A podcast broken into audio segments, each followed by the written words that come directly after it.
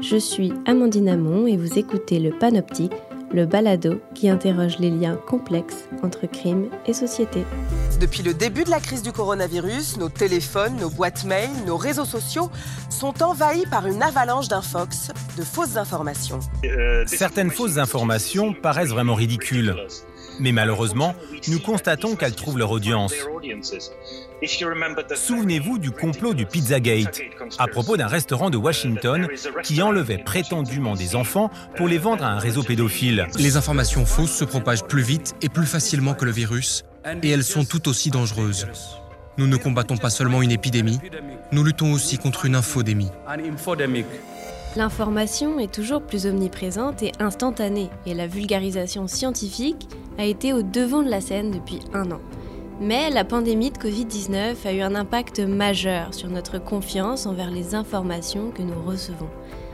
Le secrétaire général de l'Organisation mondiale de la santé a même choisi de parler d'une infodémie pour dénoncer les campagnes de désinformation et les théories du complot qui ont pris une ampleur inédite. Pour en discuter, je reçois Samuel Tanner, chercheur du CICC et professeur au département de criminologie de l'Université de Montréal.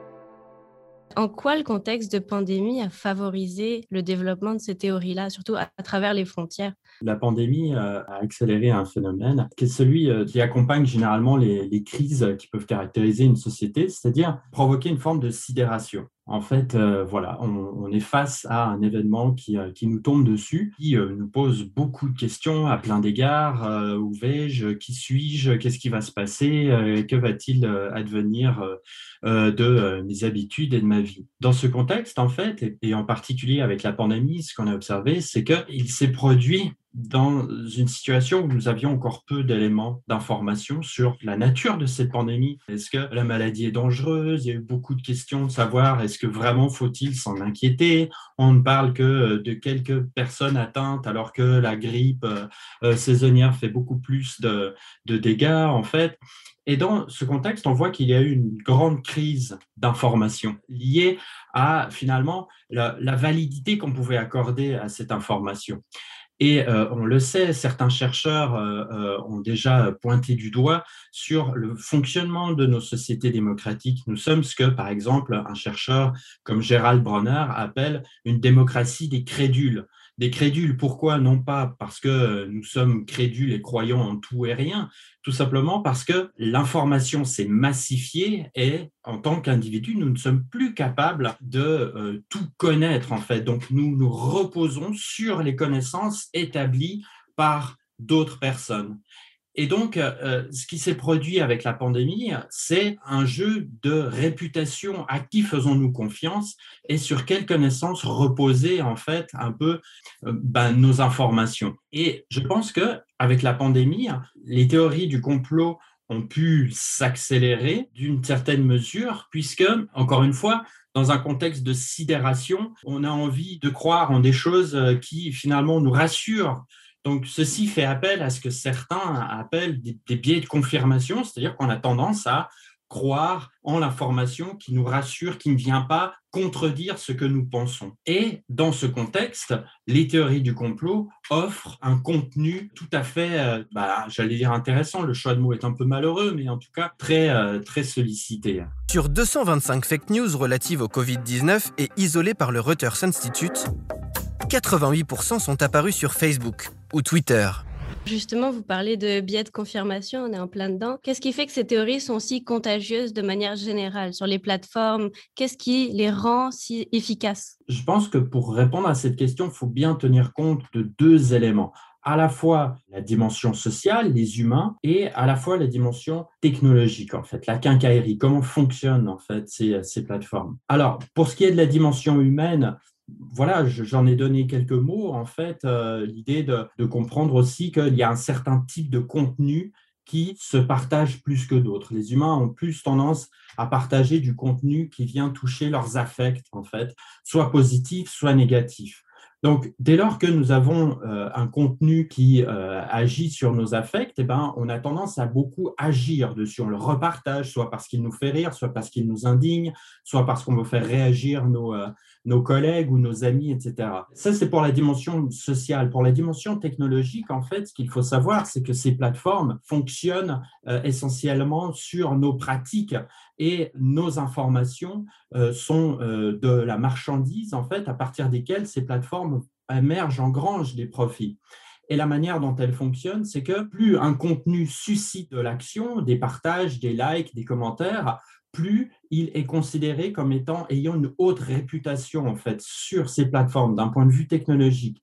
Et donc, plus il va être partagé, plus il va être relayé en fait et mis en visibilité par ces plateformes. Donc vous voyez, il y a vraiment euh, une forme d'interaction entre nos comportements, nos pratiques, mais aussi la manière dont ces machines fonctionnent en fait et euh, la manière dont elles vont, sur la base de leurs algorithmes, recommander en fait euh, des contenus qui euh, leur apparaissent comme plus susceptibles de générer du profit, des vues en fait et de l'attention du, du public. Parce que liker, partager, c'est quelque chose qu'on fait tous et quand on le fait, on a l'impression que c'est quelque chose d'anodin, c'est un geste assez simple. Est-ce qu'il y a un idéal type du crédule ou du follower euh, complotiste en particulier? Qui sont ces complotistes? Je ne suis pas psychologue, je ne peux pas euh, euh, me mettre dans, dans, la tête de ces gens et je peux me baser sur ce que nous observons dans euh, la twittosphère. Il faut comprendre que nous ne pouvons pas prétendre euh, comprendre tout ce qu'un complotiste euh, à travers la simple fenêtre de, la twittosphère. Cela étant, ce qu'on peut observer de, l'activité que laissent ces gens, hein, des traces et des affects en fait qu'ils génèrent,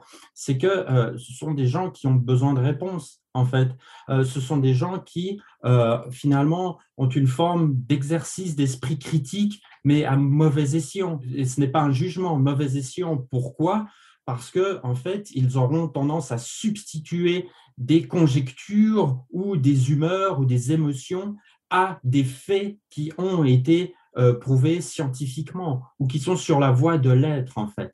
Et donc, dans ce contexte-là, on comprend bien qu'il y a une envie de comprendre, on comprend qu'il y a aussi une envie de remettre en question des politiques publiques qui peuvent être très contraignantes sur nos vies et euh, nos libertés. On sent qu'il y a une colère aussi euh, dans ce mouvement-là et euh, il y a une volonté de, de, croire en une réalité alternative à celle qui est la nôtre, en fait. Donc, si vous voulez, le, complotiste est une figure assez importante de notre actualité médiatique, de l'état de notre écosystème informationnel et de nos pratiques informationnelles.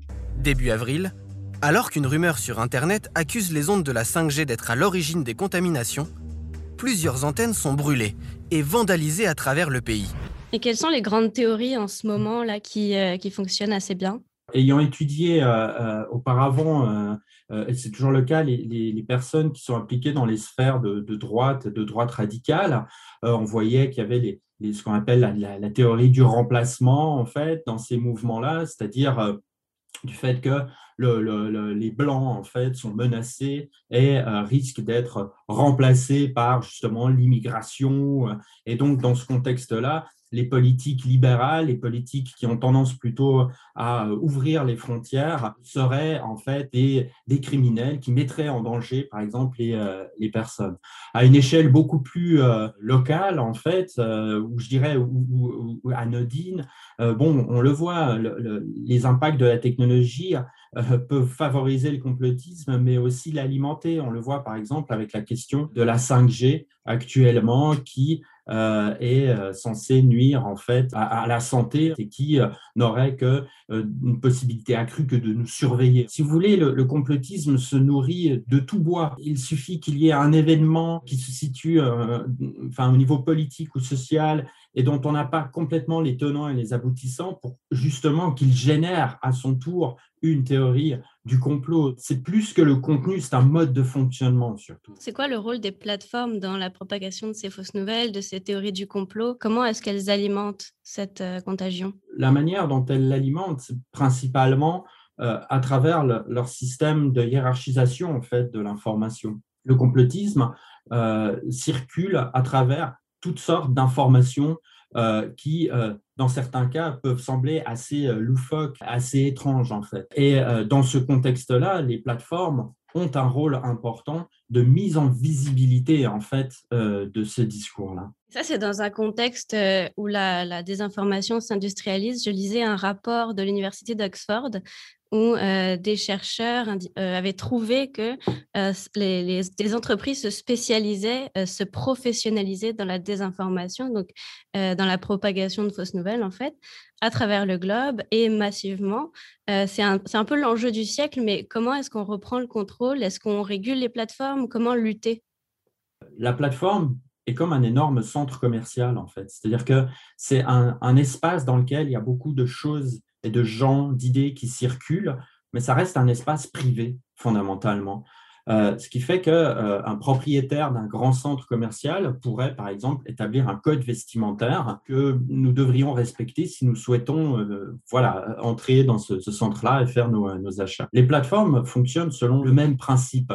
En, matière de régulation, ce qu'on observe, en fait, c'est que les plateformes ont très largement tendance à euh, finalement pelleter la responsabilité de la régulation sur leurs usagers, en fait.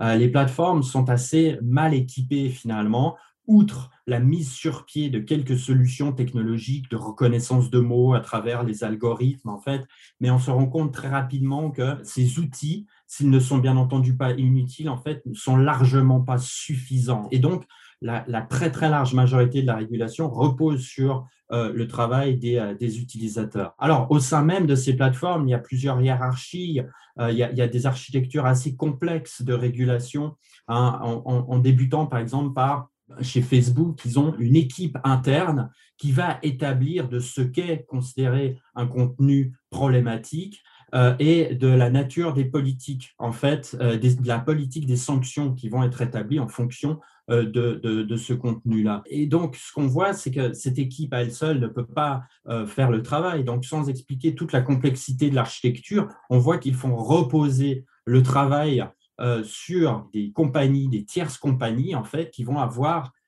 elles, euh, l'obligation, à travers euh, leurs employés, en fait, de noter des contenus. Est-ce qu'on peut le garder Est-ce qu'on ne peut pas le garder Et puis, il y a aussi ce qu'on appelle des, des, lovers de drapeaux, des flaggers, en fait, comme on dit en bon français, qui, eux, sont, si vous voulez, des personnes issues du civil, mais qui sont dédiées en fait aussi au signalement de contenus problématiques. Et puis bon, il y a les usagers comme vous et moi euh, qui peuvent être choqués ou interpellés par un contenu et qui le signalent. Donc, sur la base de ces signalements, en fait, la régulation s'opère. Ce qu'il faut savoir, c'est que ces compagnies, euh, comme euh, ces plateformes numériques, doivent opérer de la régulation parce que si elles veulent garder un minimum de commanditaires, en fait, il faut qu'elles aient un espace sécuritaire tout comme euh, pour euh, le, grand public. Si je reviens en fait à mon image du, centre commercial, euh, vous n'irez pas dans ce centre commercial si vous risquez de faire affaire à des pickpockets ou de vous faire insulter ou éventuellement de craindre pour, pour votre intégrité. Alors, le problème de la régulation, il est majeur puisque ça, pose, ça soulève aussi un enjeu éthique et de valeur, c'est-à-dire que dans quelle mesure peut-on faire reposer la régulation d'un discours public sur le dos et les épaules d'acteurs privés, dont eux, euh, s'ils ne manquent pas pour autant euh, de valeur, hein, euh, l'éthique et la morale, ce n'est pas forcément ce qui est au haut de leur échelle de priorité comme propriétaire de, ces plateformes. Donc ça pose des enjeux énormes en fait, qui touchent à beaucoup de, domaines, l'éthique, la morale, les aspects technologiques aussi, les aspects sociaux et politiques. Là, c'est toute la question de la responsabilité sociale justement de, ces plateformes-là qui, comme vous le dites, sont des entreprises privées. J'ai vu euh, que Facebook euh, était en train de travailler sur euh, la constitution d'une Cour suprême, donc à voir ce que, ce que ça donne. Mais là, ce serait un organisme indépendant dans lequel des personnes issues de tout milieu, comme des journalistes, qui sont là pour sélectionner du contenu et juger si le contenu est acceptable ou pas. Donc à voir où ça s'en va. Mais ça pose la question de la responsabilité sociale et des effets de ces théories-là sur la qualité du débat public. Qu'est-ce que ça veut dire? Est-ce que ça crée de la polarisation, de la méfiance? Quels sont les effets de cette infodémie, comme disait l'OMS, sur le débat public? Avant peut-être d'entrer dans les grandes considérations sociales, politiques, déontologiques et éthiques, je pense que ça cause des effets majeurs à, l'échelle de la population déjà. On l'a vu à plusieurs reprises, ça, déchire des familles, euh, ça remet en question des amitiés, euh, ça crée euh, un délitement, une fragmentation de nos relations sociales à un moment où on en a probablement particulièrement le plus besoin en temps de pandémie, en temps de moments difficiles euh, comme, nous vivons. Donc je pense que là, il y a déjà un élément euh, qui mérite d'être pris en considération. Euh, il est fréquent d'entendre justement des personnes qui disent, ben, moi, la pandémie m'a fait perdre des gens par la maladie, mais m'a fait perdre des gens aussi à travers une incompréhension mutuelle sur comment comprendre ce, phénomène-là. Après, bien entendu, d'un point de vue plus social euh, et, politique, si on, monte d'un cran, c'est sûr que ça vient affecter le débat public, ça vient affecter l'espace public, hein, l'espace dans lequel euh, normalement euh, les personnes informées en fait peuvent remettre en question des politiques sociales, des politiques gouvernementales en fait,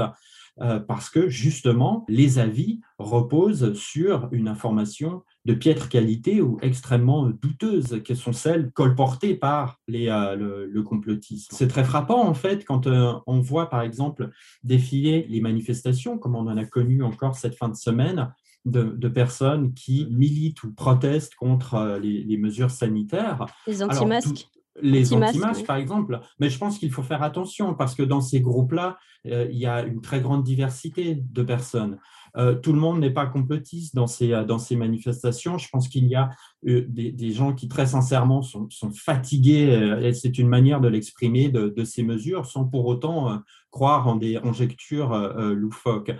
Mais une chose qui n'est pas négligeable, c'est que parmi ces manifestants-là, il y a quand même une bonne proportion des gens sont absolument encore convaincus que cette maladie n'existe pas, que la pandémie n'existe pas et que tout cela est un, est un coup monté, en fait et ils en sont convaincus. Et je pense que euh, on arrive à un moment euh, important euh, avec la pandémie, mais aussi avec le développement des technologies, des plateformes et de notre écosystème informationnel, où il va commencer à falloir se poser des questions sur comment fait-on pour gérer des groupes qui, sur la base d'un même événement, ont des connaissances ou en tout cas des opinions aussi divergentes et aussi éloignées les unes des autres. Comment se fait-il qu'on puisse avoir des visions aussi opposées en fait? Alors l'opposition est un signe de, bonne santé démocratique, mais elle repose ici non pas tant sur des réflexions ou sur des faits,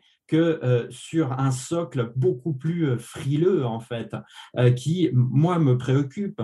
Parce que, en voyant défiler des personnes comme ça dans la rue, et de se dire que ces personnes-là sont sincèrement convaincues de leurs opinions sur la base d'une information qu'elles pensent être correcte, moi, c'est quelque chose qui me préoccupe. Et c'est vrai que euh, en matière de fonctionnement de la démocratie, en matière d'élection, on verra ce que ça va susciter, mais je crois qu'il y a, d'un point de vue politique, des mesures sur lesquelles il faut, il faut réfléchir. Alors, il y a, il y a, il y a, une commission euh, sur les pratiques démocratiques en fait euh, du numérique qui, qui, a fait son travail en fait et qui euh, arrive avec certaines recommandations qui peuvent être utiles, notamment hein, développer un, conseil de, surveillance du numérique et qui mérite d'intégrer une réflexion qui n'est pas uniquement celle des scientifiques pour mieux comprendre comment ces informations-là circulent, pour mieux comprendre comment ces informations-là affectent en fait les gens. Et je crois que là, il y a une piste de réflexion euh, euh, qu'il faut poursuivre et qui a été débutée en ce sens-là. Au sommaire cette semaine, infodémie, fake news, la vérité est-elle en danger? Donc il y a encore du travail. Une dernière question, euh, peut-être euh, encore plus euh, philosophique que tout à l'heure. Qu'est-ce que tout ça dit de notre rapport à la vérité? On parlait d'information, de vérité alternative, de réalité différente entre membres de la famille qui n'ont pas du tout la même vision de la réalité. Qu'est-ce que ça dit de notre rapport à la vérité? Eh ben, c'est à se poser des questions si la vérité a encore une importance, en fait. Bon, voilà, il y a un terme qui est peut-être un peu à la mode. on parle de post-vérité actuellement, autrement dit, d'une vérité qui ne repose plus tant sur des faits que sur des émotions, sur des croyances en fait. Finalement, on croit, on pense que quelque chose est vrai parce que ça nous plaît euh, et on revient sur une forme de, biais de, confirmation alors que les personnes ne seraient pas forcément d'accord avec cette explication-là. Mais le fait que, moi, ce qui me, ce qui me préoccupe, c'est cette difficulté que nous avons tous, je pense que personne se situe au-dessus du lot, à euh, euh, réintroduire une forme de pensée critique en fait dans ce que l'on consomme, dans ce que l'on lit en fait, et de ne pas forcément croire que parce que nos amis le pensent, c'est vrai. Également de soi-même euh, faire attention dans l'information qu'on peut relayer et l'impact qu'elle peut avoir, même si euh, tout le monde peut partager des, des, informations nature complotiste sans pour autant y croire vraiment. Ça peut être pour rire, ça peut être pour, euh, pour, pour faire parler.